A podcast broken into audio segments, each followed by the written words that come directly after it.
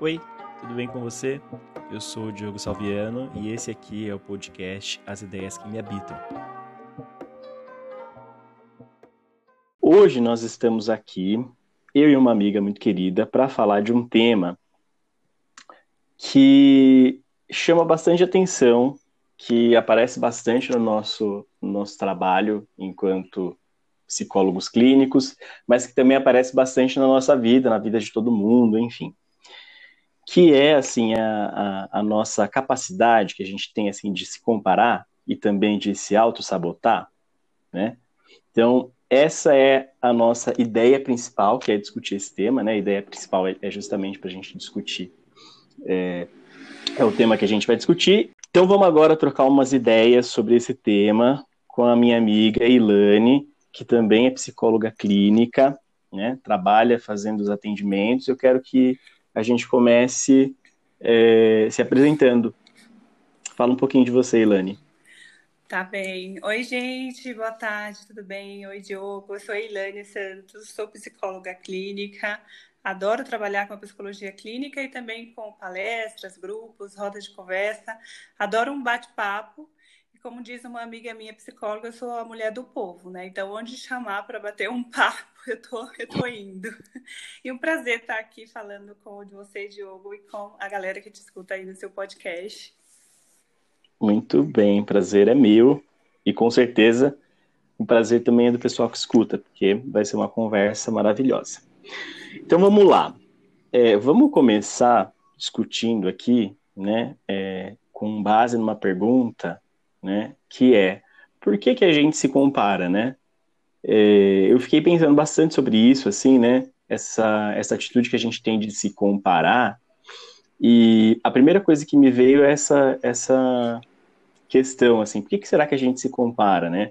E aí surgem algumas, algumas ideias aqui em mim, alguns pensamentos sobre, né? E eu não posso deixar de falar que é essa coisa da, da medição da capacidade, né? Assim, parece que a gente, eu não sei você, mas pelo menos comigo, parece que tem essa coisa de, de ficar olhando para o outro e falar assim, nossa, ele pode mais, ele consegue mais, ou ele tem mais, né? Sim. O que, que você acha? Nossa, demais, assim, eu, você falando, eu já me lembrei automaticamente que, que eu olhava para você e eu via isso, né? Falei, nossa, como já consegue fazer tanta coisa, como ele é maravilhoso, como isso, e para é. outros colegas psicólogos também, né? Então eu sempre, até na minha própria terapia pessoal, de falar assim, eu acho que fulano de tal, psicólogo, nunca passou por isso, porque olha como uhum. ele é, e por aí vai.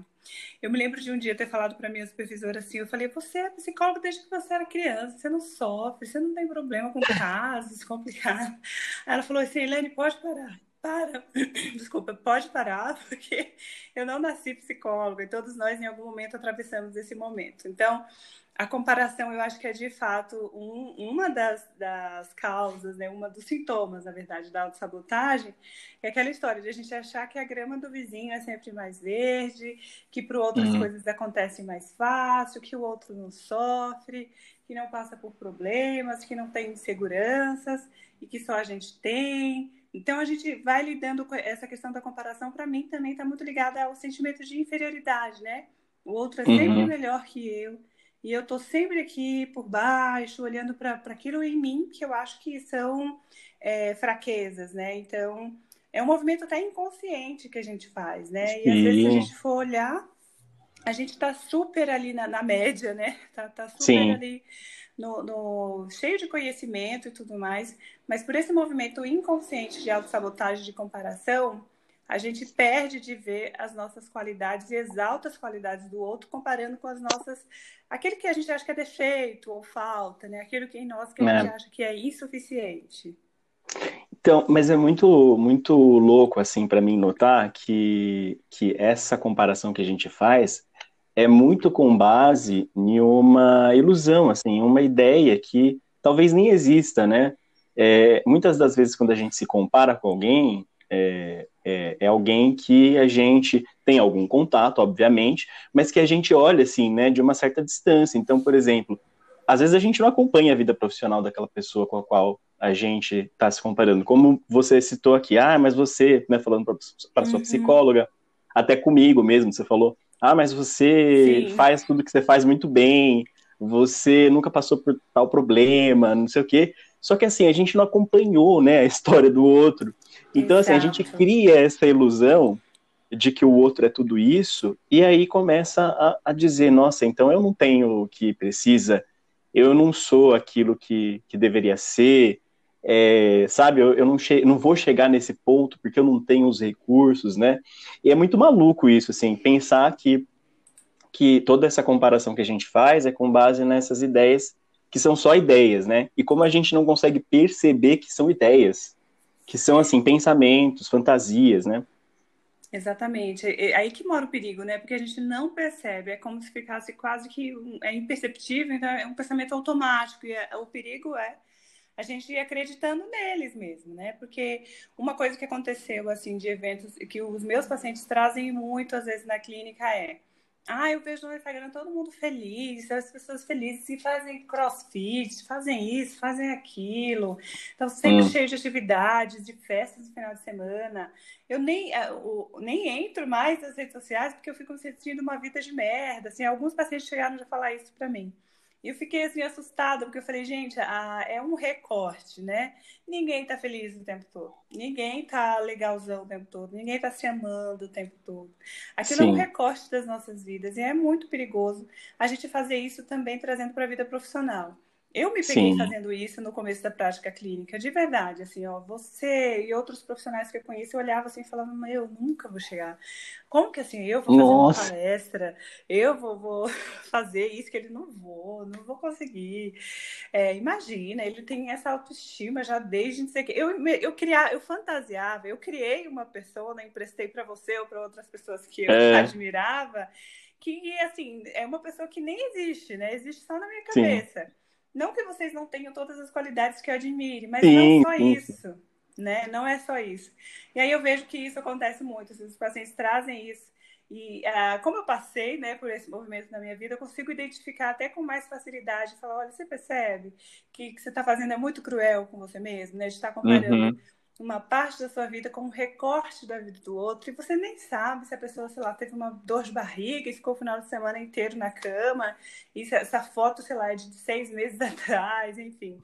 A gente Sim. vai emprestando né, e fantasiando um mundo que não condiz com a realidade e olhando para o nosso mundo, para as nossas histórias, como se essas histórias fossem péssimas, horríveis e desinteressantes. E aí o interesse maior passa a ser a vida do outro do que a nossa própria vida, né? Essa comparação, é o risco é isso, que o outro passa a ser o centro do, do meu olhar, né? Então eu esqueço de mim no sentido de olhar para aquilo que eu já caminhei também, para aquilo que eu já conquistei, e fico colocando o outro como parâmetro, né? É, a gente vai perdendo um pouco o protagonismo, né? Isso.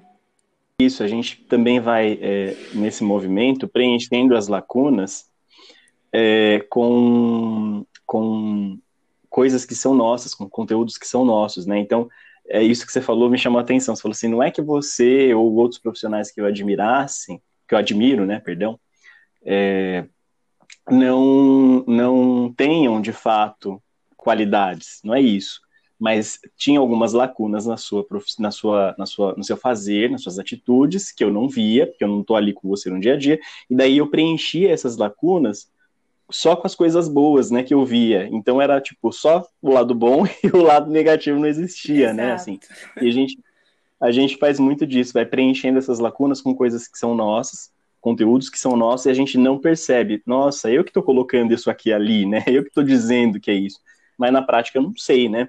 Agora, também tem uma outra, é, um outro ponto aí nessa conversa que eu acho interessante da gente discutir, que é assim, é, essa lacuna que em certa medida a gente vai preenchendo, ela também é preenchida com outros conteúdos e às vezes conteúdos que também são externos, né? É, e não só conteúdos que são nossos. E eu acho que o que contribui muito para que esse preenchimento dessas lacunas seja feito assim, né, desse ponto de vista de que tudo é lindo, maravilhoso para o outro e de que a gente é, é né, não tem as qualidades, são as redes sociais, porque a gente olha lá o Facebook, a gente olha lá o Instagram, né, principalmente essas redes sociais que têm imagem, né, que as pessoas postam muita foto e não sei o quê, e, e a gente vê as, as fotos só da as fotos só da, da, da, felicidade, assim, só do momento de alegria. É, do momento de tristeza, ninguém ninguém posta, né? Assim, é, do momento de decepção, ninguém posta. Ninguém fala assim, ou oh, eu fui demitido, estou muito triste. É muito raro, né? Claro que tem pessoas que mostram vulnerabilidade nas redes sociais, mas é muito mais frequente é, a presença da foto na praia, né? Da foto, sei lá, na palestra, dizendo que está lá no meio da palestra com aquela multidão te assistindo, né? Assim, então, eu não sei, eu tenho a impressão de que as redes sociais elas contribuem assim com esse processo de comparação e uma comparação para o lado negativo, né?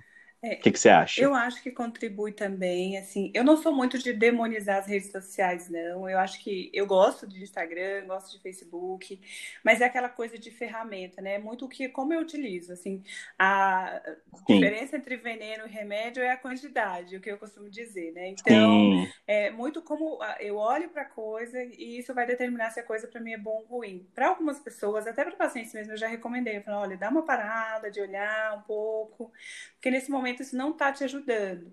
E aí o que, que eu vejo? É isso que a pessoa acreditar que aquela vida lá é, é, das redes sociais, aquele recorte da vida da pessoa é a vida real da pessoa, e comparar com a própria uhum. vida e saber, poxa, eu não estou no feriado prolongado na praia, eu não estou no, no, churrasco, ou indo em palestras, ou fazendo coisas interessantes. Então, olha como a vida do outro é interessante, a minha é desinteressante, enfim.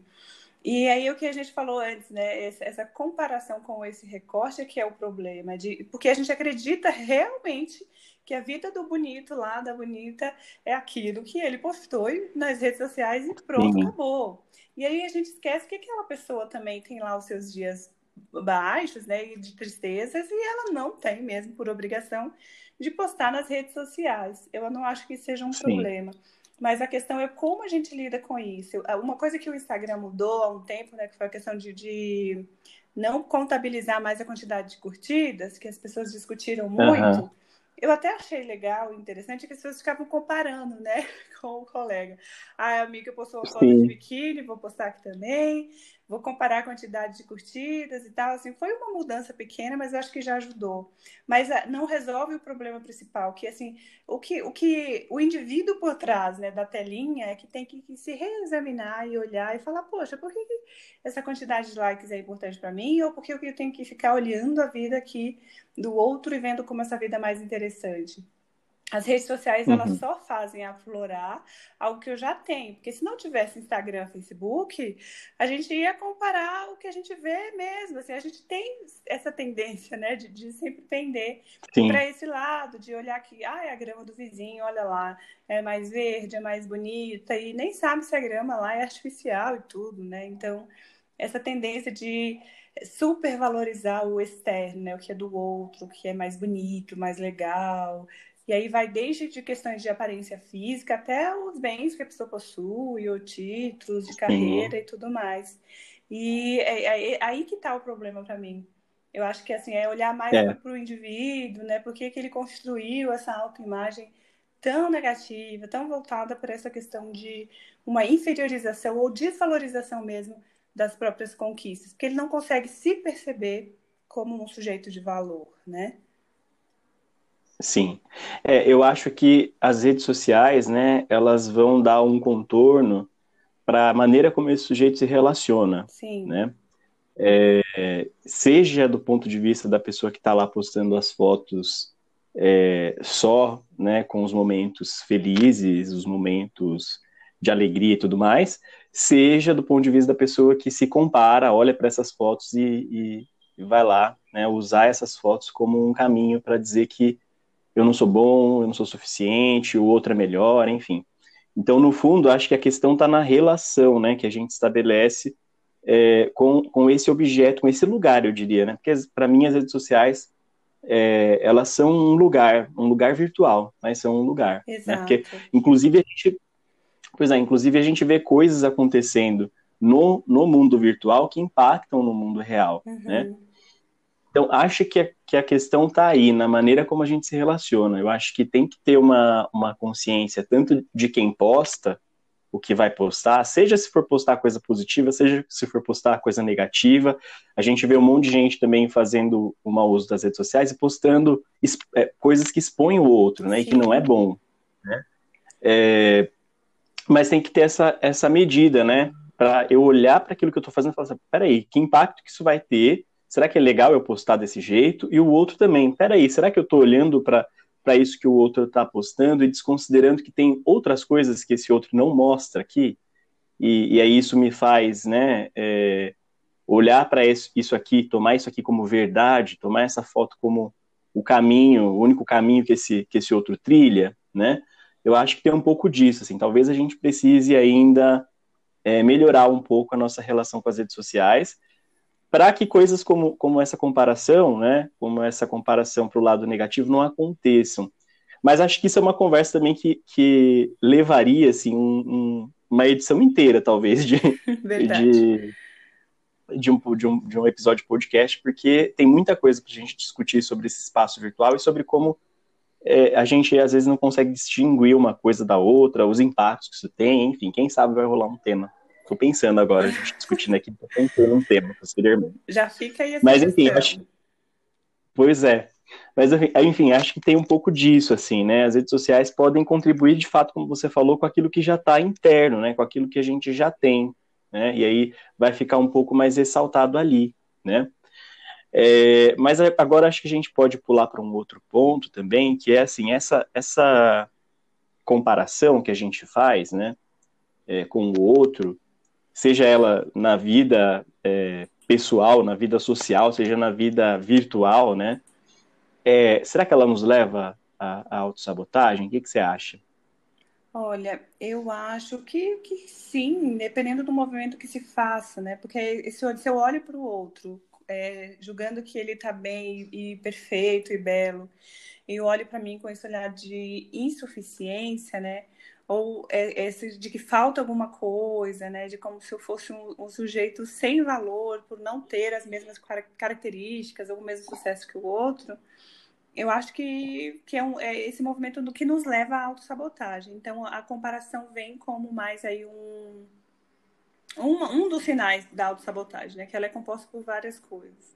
E agora eu esqueci hum. a sua pergunta, de repete de novo. É, se essa comparação que a gente faz com o outro, né, ela, ela nos leva à autossabotagem. Eu pensei ah. em algo do gênero. Quer dizer, a gente olha esse outro que tem um monte de privilégios, que acende, socialmente, financeiramente, que tem uma vida feliz, né? Assim, a gente olha para esse outro desse jeito, né? Sim. E aí a gente, a gente diz, nossa, ele é tudo de bom, ele tem tudo e tudo mais, né? É, e aí eu não tenho nada. Então, como eu não tenho nada, eu vou vou ficar aqui onde eu tô mesmo, porque minha vida é isso e acabou. Não vou, não vou sair desse lugar, não vou me movimentar. Eu pensei em algo nesse sentido. Aí vai pro... Eu acho que acontece um movimento assim, né? Sim, vai para um movimento de, de, um certo comodismo, né? De você achar que tá ruim mesmo e aquilo não vai melhorar e você se acomoda ali.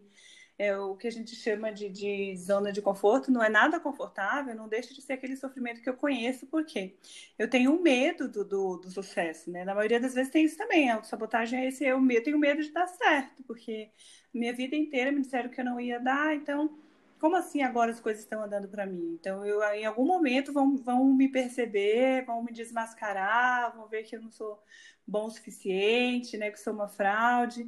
Que eu acho que a hum. autossabotagem e a síndrome do impostor, né, ou da impostora, é, tem um flerte muito grande, né? Uma coisa acaba levando a outra.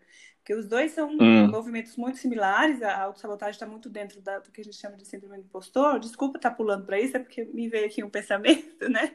Não, não tem problema. A gente olhar e achar assim, poxa, eu sou, eu sou uma fraude, né? Eu não sou tão boa assim. E aí, uma das coisas que você falou da questão de comparação, que eu penso assim, é de você estar tá, é, em paz com a sua própria história. A gente não Sim. pode comparar né, o, o nosso início com o final ou com o meio de ninguém. Assim, só você sabe Sim. das dificuldades que você passou, de tudo que você passou para conseguir o que você conseguiu, ou conseguir chegar aonde você conseguiu com o conhecimento que tem, ou seja qual for a área de atuação dessa pessoa. Então, nem é justo, né, com você ou com o outro, que essa comparação seja feita, porque, assim, você calça o seu sapato, né? Ninguém mais, além de você. Uhum. Então, é injusto. Então, uma das coisas que eu vejo assim é assim, esteja em paz com a sua história. Acolha e aceite a sua história. Esse movimento de acolhimento e aceitação nada tem a ver com comodismo. Não é aquela história da, da Gabriela, né? Eu nasci assim, vou morrer assim. Não. Eu, eu nasci nesse contexto. Essa foi a minha história até aqui o que, que eu quero a partir disso, o que, que eu posso fazer, eu tenho quais ferramentas né, que me possibilitam, e isso colocar mesmo para ação, né, pra, em movimento, que a vida é movimento, né, de superar a si mesmo em cada uma dessas etapas, porque a comparação todo mundo está perdendo, todo mundo está perdendo hum. nessa de comparar. Pois é, você falou uma coisa interessante, né, não dá para comparar o seu início nem com, com o meio ou nem com o fim do outro, né? É, eu diria que também não dá para comparar nem com o início do outro, né? Porque como você falou também, cada um veste o seu sapato, Isso. né? Às vezes o sapato que cabe em mim não cabe em você e, e, e assim vai, né? Mas a gente às vezes se pega nesse, nesse movimento mesmo de olhar para o outro e falar, ah, ele deu início assim, então eu acho que eu tenho que seguir esse caminho para ver se vai rolar, se vai funcionar. E às vezes não rola. Eu mesmo, eu tenho muitas experiências pessoais de, de tentativas de coisas que que eu é, achei que seria legal para minha carreira, porque eu via num, numa outra pessoa e não rolava, não dava certo. Não só para carreira, para tudo, assim, para a questão acadêmica, para várias questões, né? Acho que eu estou pontuando aqui a questão profissional, porque é o que mais estou me lembrando agora, né?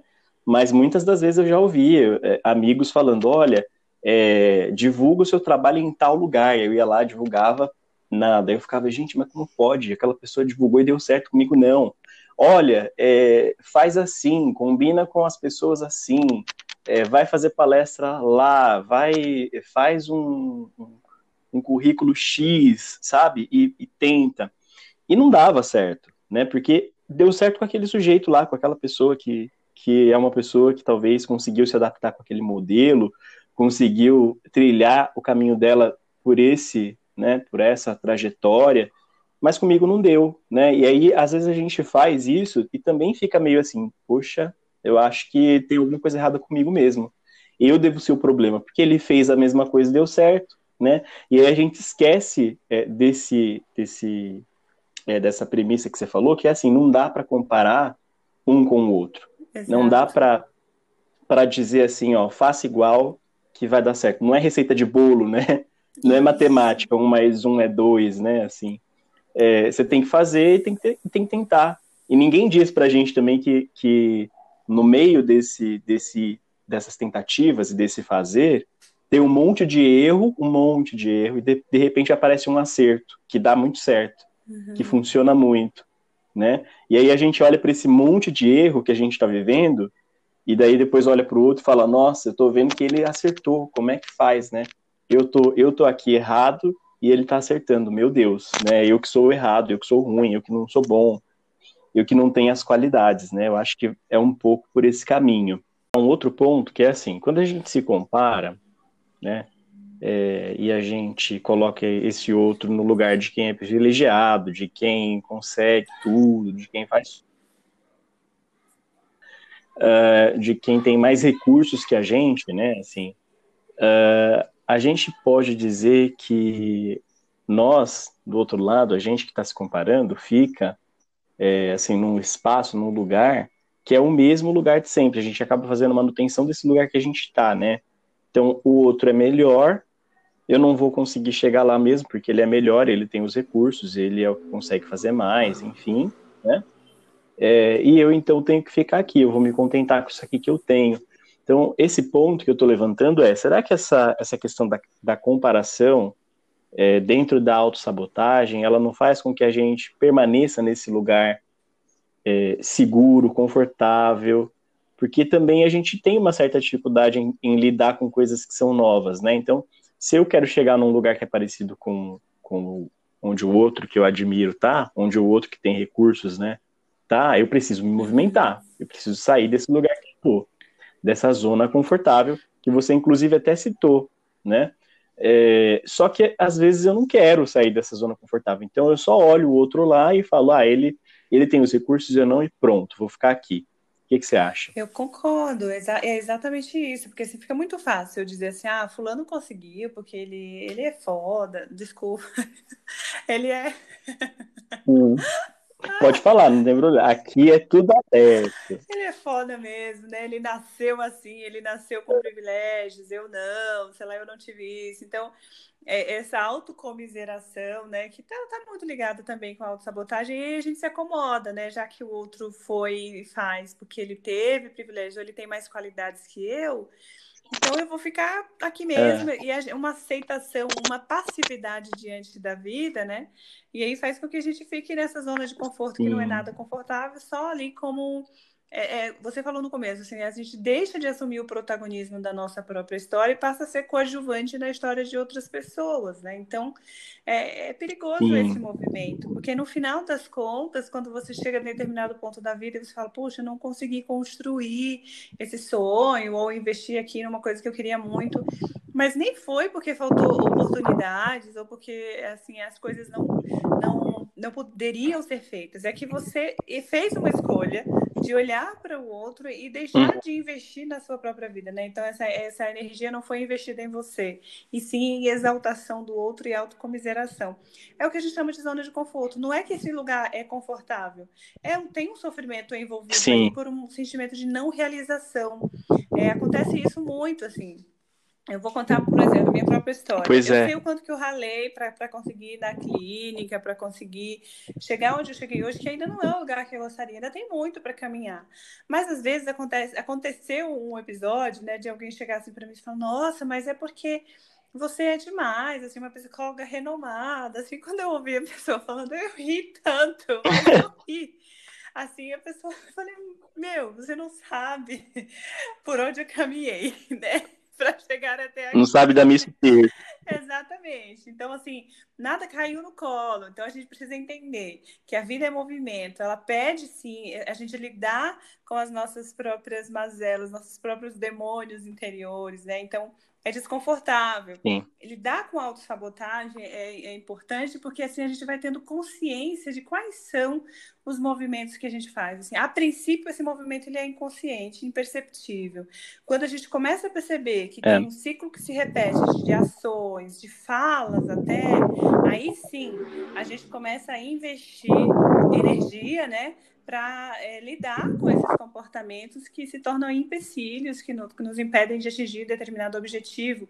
Isso vai todas as áreas da, da nossa vida, seja a área profissional, amorosa, é, intelectual, uhum. né? Sempre vai ter alguém mais inteligente? Sim, vai, mas não significa que você não seja, né? Sempre vai ter alguém mais bonito? Vai, Sim. mas não significa que você não seja. Então, é, é muito essa história de você parar de medir a sua vida com a régua do outro e olhar para a sua história e fazer as comparações com quem você estava um ano atrás, que evolução que você teve hoje, porque aí a gente vai partir para um movimento de mais honestidade, né, com, com a nossa própria história, esse, esse autorrespeito que a gente vai reconquistando aos poucos, que a gente perde quando a gente está ali chafurdando na lama da autossabotagem, a gente não consegue perceber que a gente está dando um tiro no próprio pé.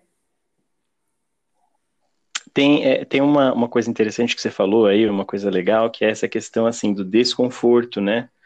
É, o desconforto talvez seja interessante, às vezes, para fazer a gente se movimentar. É só por meio do desconforto que, às vezes, a gente fala, opa, peraí, não quero ficar Isso. aqui, né? É, quero sair desse lugar aqui que está me fazendo mal, né? Não está me fazendo bem. É, então, é desconfortável é, lidar com a autossabotagem por conta disso, porque essa, esse desconforto é que vai fazer a gente caminhar também, né? Agora, isso tudo também tem, assim, essa conversa toda acho que tem um pouco a ver também com uma certa procrastinação, porque se eu vejo o outro é, nesse lugar do maravilhoso, do lindo, do fantástico, e, e eu tô aqui nesse lugar e, e não quero fazer nada para sair, eu aceito essa condição que eu tô, eu acabo também procrastinando, assim, uhum. ah, deixa como tá, ah, tem, eu até poderia fazer uma coisa, mas depois eu faço, deixa assim, né, e vai levando. Você não ah, acha? Sim, a procrastinação é um do, do clássico sinal também, né, da autossabotagem. Então, a gente vai adiando tarefas importantes, aí isso vira depois uma bola de neve, dá tudo errado no final, obviamente. Se eu estou adiando uma tarefa que tem prazo, sei lá, de 10 semanas para cumprir, eu deixo para fazer na última semana, é muito provável que eu não vá conseguir, ou que se eu consiga, eu não faço da mesma qualidade. Hum. E o resultado final lá, se uhum. vai ter uma avaliação né, de uma outra pessoa, não vai ser legal, e aí eu vou dizer para mim mesmo, tá vendo? eu não sou boa mesmo, né? As pessoas não gostam do que eu faço, o que eu faço não sai legal. E a pessoa nem percebeu que esse projeto, sei lá, né, nesse exemplo que eu dei aqui, não saiu bom, não saiu legal, porque o investimento ele não foi suficiente, né? A pessoa deixou propositalmente, uhum. sem querer, para cima da hora, para o último minuto, e aí isso gera um grau maior de, de ansiedade, de insatisfação, de estresse, e ela acaba não conseguindo cumprir essa tarefa no, no prazo é, limite, né, determinado lá, ou cumpre de uma forma não desejada, né, negligenciada, para provar para si mesmo que ah, eu sou uma grande merda, né, eu sou um bosta mesmo, uhum. e as coisas para mim não andam. Então, é isso, eu estava certo, é, eu não dou certo, né? Eu estava certo em dizer que não dou certo. Mas é muito louco, porque a gente é, vai deixando as responsabilidades, né? Assim, porque a vida é isso, né? É uma, é uma, uma grande quantidade de responsabilidades que a gente tem que dar conta, tem que se haver com essas coisas todas que vão surgindo, né? E me parece que o autossabotador, ele, no fundo, ele não quer dar conta das, das responsabilidades dele. Aí ele procrastina, ele faz a manutenção desse, dessa zona de conforto, né, para não ter que lidar com essa, essa, essa, essas responsabilidades todas, que lidar com a vida, né? Eu acho que talvez o autossabotador, no fundo, tenha um pouco de medo da vida, um, um pouco de medo de viver, assim, olha para a vida e fala, pera, não vou, porque se eu for, eu vou, sei lá, levar um tombo, eu vou vai acontecer alguma coisa comigo, né? Que eu não quero, alguma coisa de ruim. Então deixa eu ficar aqui quietinho. O medo de errar, né? O medo de lidar com a frustração é. de que você, você, tinha falado antes assim da tentativa e erro, tentativa e erro, né? Então às vezes é, é, essa uhum. pessoa com a questão da autossabotagem, né, muito intensa, o que que acontece? Ela não tolera mais errar também, né? Tem essa, essa um baixo limiar a frustração de que assim, tá vendo? Eu errei, não vou tentar nunca mais. Então a pessoa tentou, sei lá, uma vez, né? A gente precisa entender hum. que a vida é assim, é movimento, nem sempre a gente acerta, é aquela história de quem sete vezes cai, levanta oito. Mas uma coisa que eu acho importante acrescentar Sim. aqui, de que é, tem um outro extremo, uma outra ponta da autossabotagem, que diferente da procrastinação, que é a tendência da pessoa achar que hum. ela é autossuficiente também. Então, ela quer dar conta de uhum. muitas uhum. tarefas para ela provar, às vezes, para si mesma ou para o outro que ela é boa, enfim. E aí se sobrecarrega também. Isso também é um nítido sinal de autossabotagem. Então, assim, eu dou conta de cinco tarefas, mas eu vou aceitando tudo que, que me passam, de dez tarefas ou dez compromissos na agenda no dia, e no final não consegue também, porque, assim, eu, eu tenho que dar conta de tudo. Se ficar uma tarefa sem fazer, eu não sou bom. E, e é óbvio que se a pessoa ela quer muito fazer muita coisa ao mesmo tempo, não vai dar conta conta de tudo. Então, ela também não percebe ah, isso. Eu, eu, percebo essa, essas duas pontas da autossabotagem, né? Então, algumas pessoas tendem muito à procrastinação, que é um sinal clássico. Outras pessoas têm a questão da, dessa autossuficiência, de achar que eu tenho que ser 100% em tudo que eu faço, ou eu tenho que aceitar todas as tarefas que são incumbidas a mim, tenho que dar conta de tudo, então eu tenho que ser uma mãe perfeita, uma mulher perfeita, uma profissional perfeita. E aí não vai rolar. Né? Uhum. Né? E aí vem aquele sentimento de, poxa, não dou conta, não sou boa, enfim.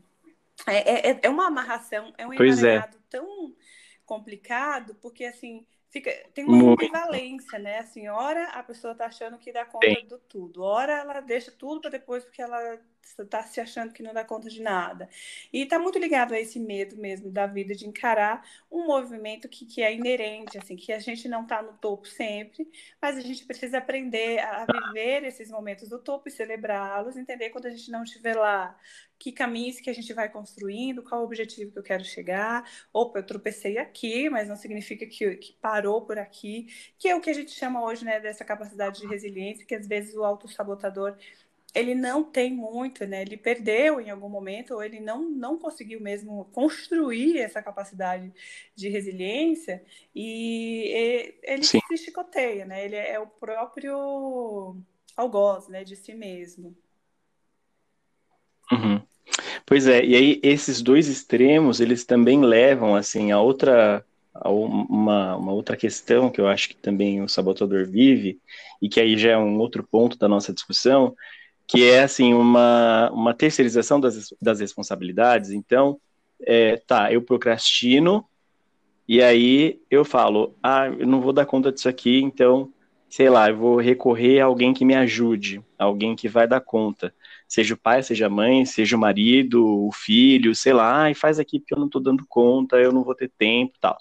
Aí eu pego um monte de responsabilidades também, eu fico atribulado, ai meu Deus, e agora eu preciso entregar tudo isso aqui, que eu falei que eu ia entregar na data X, no dia X, mas eu não tenho mais tempo. Eu, eu tô sem recursos para conseguir entregar, e agora o que eu faço? Vou chamar o fulano, vou chamar o Beltrano, e ele vai fazer por mim, ele vai dar conta por mim. Você acha que tem um pouco eu disso? Acho, acho sim, que, que é aquela história de ah, eu não, não dei certo na vida porque os meus pais se separaram. né? Eu tive. Hum, então. Tem muito, não? Quem não, né? Eu, eu assim, no meu hall de amigos, eu tenho que, acho que dou, duas amigas que têm os pais que não se separaram, mas mesmo assim, isso não significa que elas não tenham lá as questões dela, né? Mas é isso, de a gente ir se apoiando na, na, na questão de falhas ou de sofrimentos que a gente teve na vida, e aqui eu não estou anulando né, a complexidade desses sofrimentos. O que eu quero dizer Sim, é que a gente não pode se apoiar nisso para justificar o, o, uma tentativa de auto-boicote. Não, não é assim. Tudo bem que você sofreu, você foi vítima de vários sofrimentos, não foi justo com você, beleza. A gente não tem como mudar isso aqui. Mas, é assim, é, tem uma frase, eu acho que eu, eu sou muito péssima de lembrar o nome das pessoas que dizem frases legais, mas eu acho que é Sartre, não sei quem foi que falou. Se, se hum. não foi ele, me corrija, por favor. Ele diz assim, é, você não tem culpa das feridas que, que te causaram, né? Mas você tem responsabilidade uhum. por curar isso daí. Então, óbvio, assim, a sua vida uhum. pode ter sido atravessada por inúmeros sofrimentos. Tudo certo, você teve sofrimento, você foi impedido de ter sucesso por algum, um, alguns desses sofrimentos que criaram traumas. Mas você pode, nesse momento, Sim. se permitir curar e não permitir que essas feridas ou traumas, né, criem aí um empecilho de você desfrutar de uma vida de sucesso. E aqui trazendo a vida de sucesso é o sucesso de cada um, né? É aquilo que é legal para cada um. Isso uhum. é muito particular, assim, não dá para comparar o que é sucesso para mim e o que é sucesso para Anitta. Né? Então, é o sucesso Pois é. De novo, o sapato que cabe em cada um. o sapato que cabe, é perfeito. Então, é esse autorrespeito pela história, esse autorrespeito até pela história de sofrimento, mas sem se apoiar nisso como justificativa. É, antes de estudar psicologia, é. eu tinha uma questão muito forte com a psicanálise, assim, mas burrônica mesmo, porque eu não entendia nada de psicanálise, e eu lá fazendo umas críticas, assim, falar, ah, essa história de que os pais são culpados de tudo. Eu já tinha meio um ranço disso, que eu não, não gostava. Uhum. E aí, estudando psicologia, Sim. né? Óbvio, a gente tem contato com muito conhecimento de autodesenvolvimento e tudo. Eu percebi que, assim, não é Sim. que em algum momento os nossos pais ou cuidadores tiveram, sim, uma responsabilidade e provocaram mesmo em nós, às vezes sem nenhuma intenção, alguns sofrimentos.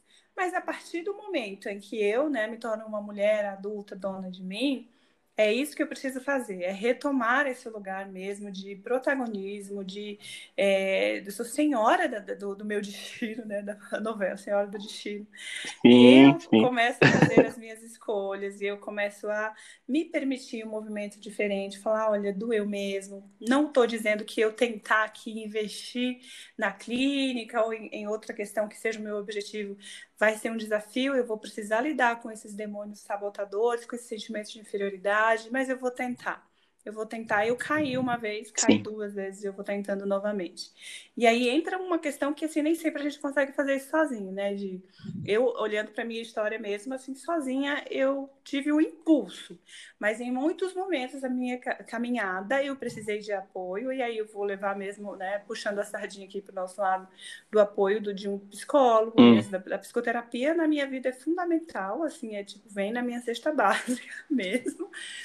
E, dúvida, foi, e aí eu consegui ir identificando esses movimentos sabotadores na minha história, Ilane falando. E hoje, como psicóloga, eu consigo acompanhar os meus pacientes também nesse caminho. E é, é, aquela história, né? Você vai jogando luz e a pessoa com as ferramentas que ela cria, ela vai por si só saindo daquele movimento. Então, o apoio que a gente fala não é eu vou te tirar deste lugar, não. É eu, eu percebo que você Sim. está e por estar fora, né? Eu não estou envolvida emocionalmente na situação, é mais fácil para mim perceber e direcionar em algum ponto, mas no final você decide, né? Você decide se você faz uma história uhum. diferente, se você investe em você mesmo, ou se você fica aí dizendo, ah, porque quando eu tinha sete anos, o meu pai não deixou eu ir para o passeio da escola, não fui para a praia, enfim. E aí eh, perde-se uma vida é. inteira, é. né, nesse movimento. Isso é muito importante, né? Eu acho assim, isso que você falou da gente, é, o que, que a gente vai fazer com isso que, que foi feito da gente, vamos isso. dizer assim, né?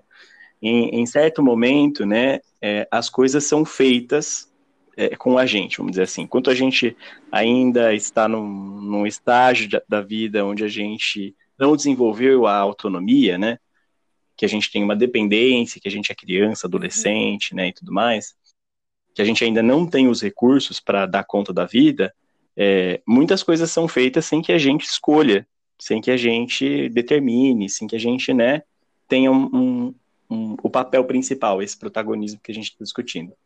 Agora, quando a gente é adulto, os recursos são outros, né?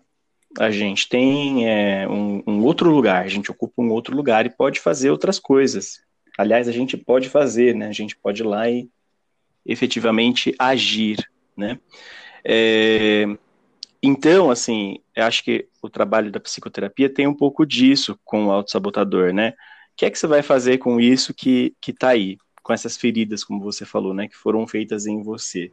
Você vai ficar olhando para o outro e vai dizer que é responsabilidade dele, terceirizar essa responsabilidade, né, e dizer que é ele quem tem que vir aqui e, e fazer a, o curativo, ele quem tem que vir aqui e limpar, né? Ou é você quem vai pegar é, a mangueira para lavar, o, o, sabão, né, para limpar, vai pegar a atadura e vai passar ali, né? Será que dá para esperar esse outro vir, né? Enquanto esse outro não vem, como é que você fica? Como é que fica lá o ferimento aberto, pulsando, né, doendo? Então, assim, é um pouco disso, né? A gente vê no autossabotador essa esse jogo das responsabilidades, né? O jogo das frustrações. Então, foi ele quem, quem fez comigo e a frustração que eu tenho hoje é culpa dele, né? Eu não me vejo é, responsável por, por essa frustração, por dar conta dessa, dessa frustração, por fazer alguma coisa diferente com isso, por dar conta de, de né, assim, é, tirar essa frustração da minha vida. É, eu acho que isso é um, um ponto importante que você tocou, né? Que e que é um trabalho interessante que a gente faz mesmo na clínica, né? Que a gente vai jogando essas luzes, como você falou, até a pessoa também se perceber, né? Sabe que a gente estava falando também um pouco dessa questão da, da do novo, do medo de ir para a vida, das responsabilidades. Isso também lembra um pouco aquela, a, aquela questão da síndrome do Peter Pan, Sim. né? Que é justamente essa pessoa que não foi muito para a vida adulta, né? Que quer ficar nesse lugar, assim, quer, quer ficar parado.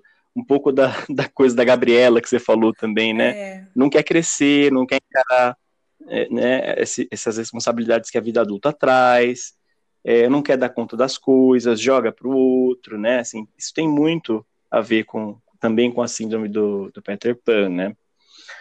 Uh, que mais que a gente pode falar? Uh, a síndrome do impostor, que você também pontuou, né? Uhum. Acho que ponto importante do quanto a gente às vezes ocupa um lugar na vida e fala assim, nossa, eu acho que eu não acho que eu não dou conta não. Em algum momento as pessoas vão perceber que eu não dou conta. Que eu, que eu não, não vou conseguir sustentar esse lugar por muito tempo, assim, né? Sim. Eu acho que a síndrome do, do impostor, às vezes ela pode ser o começo da autossabotagem, né? Uhum. Inclusive. Aliás, eu não, eu não sei se eu vou dar conta, não sei se eu vou dar conta, e a pessoa começa a fazer coisas para não dar conta. Não sei se você pensa assim. É, então, é, falando da síndrome do impostor, não tem como lembrar de um, um movimento que aconteceu comigo particularmente. Assim, a, no mês de setembro, né, eu fui convidada para fazer, para participar de uma roda de conversa com uma, com uhum. umas pessoas, enfim, assim. E a princípio eu topei tudo, mas eu não perguntei assim qual plataforma seria, a quantidade de pessoas, tananana. E nas reuniões antes, né, para a gente se organizar para essa roda de conversa, as meninas me falaram, tipo, o público, que era assim, eu estou acostumada a fazer live uhum. no Instagram ou palestra para poucas pessoas, né? E ela falou: Olha, Ilane, a gente está uhum. com uma estimativa de 2 mil lá inscritos e não sei o quê, vai ser muito mal. Gente, ela falou isso, assim, o chão já abriu para mim. Eu falei: Onde eu fui amarrar meu jegue? Pelo amor de Deus, né? Vou desistir disso daqui. E justamente o tema ela para falar sobre a síndrome da impostora, né, para mulheres e tal. Foi, foi muito legal, assim, eu me hum. preparei muito para essa roda de conversa e tal.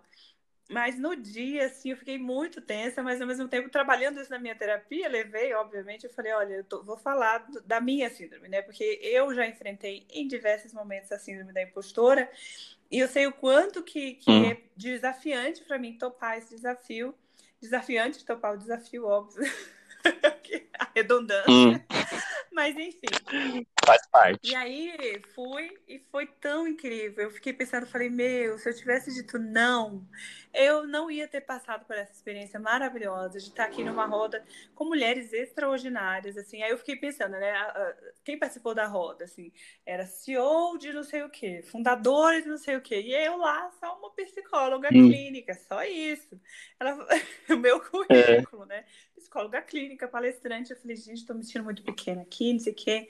Mas depois eu falei, eu, eu fiz esse trabalho comigo mesma, né? Eu falei, eu, tô, eu vou falar sobre algo que eu tenho conhecimento, primeiro, teórico, e segundo, de vivência, Sim. né? Porque eu vivi na pele e estou vivendo isso aqui que é de olhar para mim e falar: você não vai sabotar essa possibilidade, porque você tem as ferramentas necessárias, você não é uma fraude, você não vai estar tá falando de algo que você desconhece, né? E fiz todo esse exercício uhum. e no final foi muito bacana, assim. Então, falar da síndrome da impostora ou da síndrome do impostor está ligado com o movimento de, de autossabotagem, eu acho que as duas estão amarradas, é quase impossível tirar uma da outra, né? Porque, assim, a síndrome do uhum. impostor é eu duvidar mesmo dessa minha capacidade, achar que em algum momento alguém vai falar assim, a Ilane, não chama a Ilane, não. A Ilane, nossa, ela é uma fraude, é isso que ela é. Então, é esse medo de dar a cara para bater, né? De, de, como minhas amigas disseram, de colocar-se né, na vida, de, de, de, colocar a cara no sol. E a gente tem esse medo, uhum. então a gente fica ali é, escondidinha, com aquela vontade enorme de ir lá, se colocar no palco da sua vida, mas com medo, muito medo. E aí se, se deixando. É, fracassar em algumas coisas que você gostaria de investir antes mesmo de tentar, porque a sabotagem, né, ela tem isso, assim, antes mesmo de tentar, você acha que já deu ruim. Você nem se permite ir lá e tentar e viver aquela experiência para depois ter um diagnóstico, não. Você pensa assim, vai dar merda, não vou. E a vontade pois de é. ir é muito intensa. Assim, é, o interessante de falar é que a pessoa, aceitando ou não os desafios, ela está sofrendo, ela sofre, né? Então, no meu ponto de vista, uhum. Diogo, assim, a síndrome da impostora e a autossabotagem estão muito interligados, uma coisa leva a outra, né? Acho que, que a autossabotagem vem muito amarrando a questão da síndrome da impostora, que é essa sensação de, de ser uma fraude da sua própria existência, e os movimentos de autossabotagem que, que a gente faz inconscientemente, na maioria das vezes, para provar para nós mesmos, tá vendo? Você é uma, uma, bela bosta, né? Você é uma fraude mesmo, assim, hum. viu? Né? Eu disse para não ir, né? Deu ruim. E aí é isso, a gente se apega mais às partes negativas da história aos fracassos do que propriamente ao sucesso, né? essa não autorização ao sucesso. E eu acho que isso vem muito ligado, sim, a, a, ao meio, né? Assim, a gente vai olhar para a história dessa pessoa, a gente vai ver que ela provavelmente faz parte de uma minoria e que é uma, é uma pessoa que sofreu ali na infância, que, que tem seus traumas, que não foram trabalhados. E eu estou dizendo isso que, uhum. com toda a possibilidade que, que existe né, de, de acompanhamento, de que essas questões podem sim serem trabalhadas e dentro das possibilidades de cada um, ir lidando com isso para que assim a sua vida se desenrole e você consiga fazer aquilo que faz sentido para você. Não estou falando de grandes coisas, não estou falando do que faz sentido para o outro, é para você, né? De repente para você, sei lá, é, a gente vai começar com coisa pequena, é ir no parque sozinha, fazer uma caminhada, uma corrida, viajar sozinha, a fazer, apresentar um trabalho uhum. de faculdade ou de escola. É, conversar com a pessoa que você gosta e falar dos seus sentimentos, fazer uma palestra, é, ter uma página no Instagram. Para mim, a autossabotagem começou Sim. isso. Até ter uma página no Instagram, para mim, assim, todas as minhas amigas psicólogas tinham. Eu falei, eu, imagina, vou lá nada. Não, não vou. Não vou fazer. Aí, as pessoas vão me ver. As pessoas vão me ver eu vou fazer live, eu falo besteira, eu sou muito espontânea, eu falo palavrão, horrores. É. E aí eu, eu tentava né, me limitar o tempo todo. Eu falei, olha, eu sou isso aqui. De fato, eu tenho que, que algumas coisas a gente vai melhorando sempre, né? No, no, o linguajar e tudo mais. Mas isso não diz a profissional que eu sou. Isso é uma característica da minha personalidade. Eu me acho uma profissional extremamente dedicada. E essa dedicação uhum. também inclui aceitar-me enquanto uma pessoa espontânea, como eu sou. E se eu estava tentando, por exemplo, segurar essa característica de personalidade minha, isso me deixava muito travada. Então, as pessoas percebiam. Aí sim parecia que eu estava é, sendo outra pessoa, obviamente. E aí aquele, é, aquela leveza né, que podia ser trazida ali para um diálogo, uma conversa, enfim, não, não podia acontecer porque eu estava ali me, me privando de ser eu mesma. Então, acho que, que assim, a gente está falando de, de uma questão que envolve se conheça, né? Autoconhecimento, autoaceitação, é, autocompaixão, é, e essa possibilidade, Sim. né, de você se colocar na vida entendendo, olha, errei, errei, isso aqui que eu falei não foi legal mesmo, a próxima vez eu não vou falar e pronto, não, quer, não é que eu não vou Mas falar é. nunca mais, eu vou melhorando, é. né? Tá tudo bem errar também, né? Faz parte. Isso. É, é, par, é parte da condição humana, né? Assim, ninguém é perfeito. Perfeito é Deus, é. né? Mas é, é aquilo, né? Só Deus para ser perfeito. E, e, algumas pessoas nem sabem se ele existe. Então, aí vai de cada um também, né? É. Aí vai da crença de cada um. Mas o que eu acho também é que a você amarrou as coisas, assim, pra gente chegar lá no último ponto, que era justamente essa coisa, assim, como é que eu faço, então, se eu, se eu é, tô me auto-sabotando, se eu percebi que eu tô com medo da vida, que eu tô com medo do novo, né? Como é que eu faço? E aí você amarrou tudo, porque você falou assim, ó, tá vendo? Eu fui lá, eu também passei por isso, fui lá numa palestra de mais de duas mil pessoas que eu achei que seria uma coisa impossível de fazer e fui lá e fiz, né? Eu encarei esse novo. Teve um trabalho por trás, né? Eu, eu tive, teve todo esse processo que você falou, né? É, de, de dizer não, eu, eu, eu reconheço as minhas competências, eu reconheço é, que, que eu tenho capacidade. Eu vou dizer para mim que está tudo bem se, se acontecer alguma coisa assim, de eu falar uma coisa que talvez as pessoas não aceitem muito, porque eu sou espontâneo, eu falo mesmo, né? É, tá tudo bem se, se eu gaguejar um pouquinho, se acontecer alguma coisa assim, mas eu vou, né? É, eu vou lá e vou encarar e vou fazer.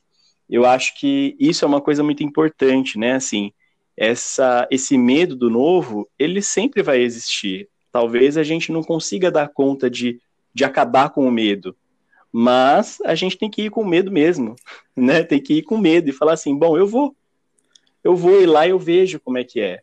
E aí o medo às vezes se acalma ali no, na, na situação mesmo, né? Às vezes vai passando, você fala, nossa, eu, eu fiz dessa situação aqui Daí, de novo, a gente volta para aquele primeiro ponto, né, das nossas idealizações. Eu fiz dessa situação aqui algo maior do que do que é. Agora que eu estou aqui, eu estou vendo que não é tudo isso, que é possível, que está tudo bem, né? Exatamente. É, você falando da perfeição, né? Tem uma frase do Fernando Pessoa que eu amo, que é assim: ser perfeito é desumano. Né? Eu, é, uhum. eu só consigo lembrar da frase que é bem pequena e eu sempre associo ao Fernando Pessoa, porque eu sou muito ruim de decorar coisas. E aí. Eu também. é... Péssimo. Eu, eu amo essa frase, assim, eu queria, eu penso até em colocá-la no meu consultório, porque eu falo, gente, é isso. É. A gente perdeu no mundo atual muito dessa capacidade de lidar, né, com, com, com a falha, de se autoaceitar nesse sentido de, poxa, eu vou tentar de novo. Ninguém, ninguém nasce tocando, a não ser uma pessoa que tem altas habilidades, né, ninguém nasce tocando o piano perfeitamente no começo vai ser horrível mesmo. Até você ficar bom, você vai repetir aquilo diversas vezes. Você não pode ser desistir. Se você quer ser bom, você vai tentando, você vai Sim. lidando com a frustração do não saber ainda, né? Do ainda não sou bom o suficiente, até que você seja. E, e, esse de que você ser não quer dizer que você vai perfeito, ser perfeito, né? Ser um, o top de linha. Não, você vai se superando diariamente e celebrando também, né? A gente perde essa capacidade de celebrar as pequenas conquistas, a gente precisa reconquistar isso. É, só para uhum. fechar, de não sei se, se dá tempo ainda de falar, tenho uma, uma dá, claro. Thomas Edison que eu sou apaixonada pela história dele, né? E volta e meia eu trago hum. ele para falar com os meus pacientes na questão dessa de tentativa e erro, né? Então ele tentou mais de mil vezes o experimento até conseguir fazer o, tudo isso que a gente chama hoje de, de lâmpada, né? Esse processo de iluminação. E aí na biografia, Sim. é biografia que fala, né? Dele tem alguma coisa assim de que em algum momento alguém questionou para ele, né? E falou: "Meu, né, nas minhas palavras, você tá pagando o maior mico, né? Você já tentou mais de mil vezes, cara, desiste disso, que merda você tá fazendo?"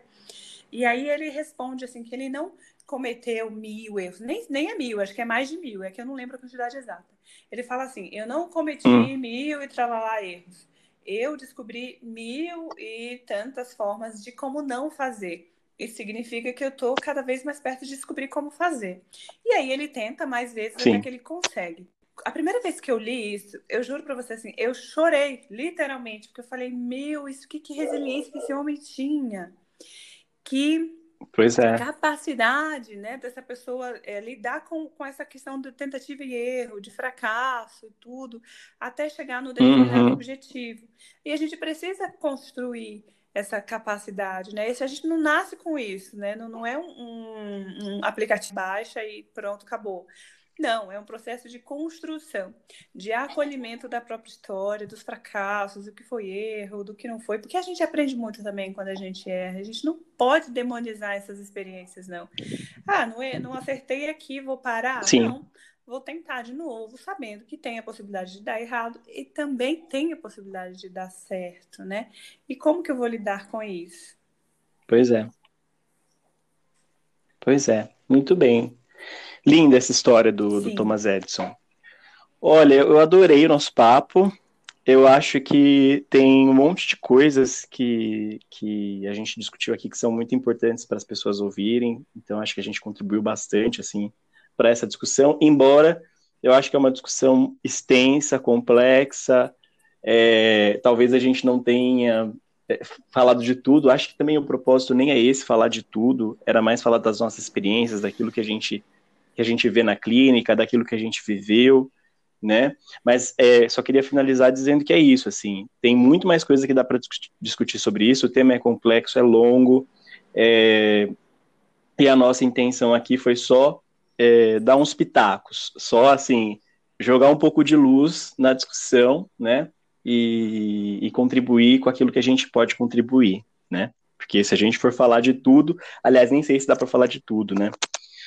Mas acho que é isso, Dani. Antes da gente da gente finalizar, é, vamos para o momento né, que eu chamo aqui de, de ideias compartilhadas, que é assim, a gente dá indicações de coisas que a gente achou legal, de coisas que a gente viu, não necessariamente ligadas ao tema, podem ser coisas ligadas ao tema, ou podem não ser. E aí a gente deixa aqui a indicação de coisas interessantes ou legais que a gente viu e que as pessoas podem também gostar, pode, sei lá, ajudar no dia a dia daquela pessoa, pode deixar o dia daquela pessoa mais leve, enfim. Você tem alguma ideia boa ah, para compartilhar? Você falando, né, da internet, assim, tem uma página do Instagram que eu gosto muito, que eu, deixa eu ver se eu lembro aqui o nome dela, que é Contente Você, que ela fala muito dessa internet que a gente quer ver, que é uma, uma internet saudável, com pessoas que, que se respeitam e tal. Uma, uma página muito legal, é isso mesmo, contente.você. E tem uns temas e artigos muito legais, Tá. eu gosto bastante. É de uma forma muito leve que eles abordam os conteúdos. assim, uma página muito leve, muito gostosa mesmo. E eles falam até, inclusive, disso, assim, se você está seguindo uma página, não está te fazendo bem, meu, não segue. Você não tem obrigação de seguir isso, né? Você pode fazer escolhas. Tem Sim, um sim. podcast também que eu tô apaixonada, que é o da Natália, que é o Para Dar Nome às Coisas. Que, gente do Hum. céu, a primeira vez que eu ouvi, eu nem ouvia podcast, nem sabia o que que era podcast, a minha irmã me indicou, e eu fiquei muito apaixonada. Que Sim. é, é esse, assim, nem sei se eu posso indicar podcast aqui no seu podcast. E Pode, claro. é Pode, claro. o Para Dar Nome Deve. às Coisas da Natália. É encantador, é um Esse eu também vou, Nossa, vou pesquisar, ser porque esse eu humano, não assim. conhecia Eu também. Eu gosto falar muito. eu falo, gente, quem é essa mulher? Eu só me sinto amiga dela, sabe? Parece que, que a gente tá. É É, incrível, incrível, é apaixonante, é, uma, é excelente. Assim. Tem a página no Instagram também. Então, a princípio, o que eu queria indicar é isso, de coisas leves, assim, não vou indicar muito nada da psicologia, e eu deixo a indicação de psicoterapia, claro, sempre, para pessoas que se identificaram com essa questão sim. do movimento de autossabotagem. Então, assim, se cuida, investe em você, no seu autoconhecimento. É, tem momentos na vida que a gente precisa de ajuda, é corajoso pedir ajuda, então peça ajuda, se permita ser ajudado, se permita se colocar na vida, né, como, como essa protagonista ou esse protagonista, porque, assim, sua vida é interessante, sim.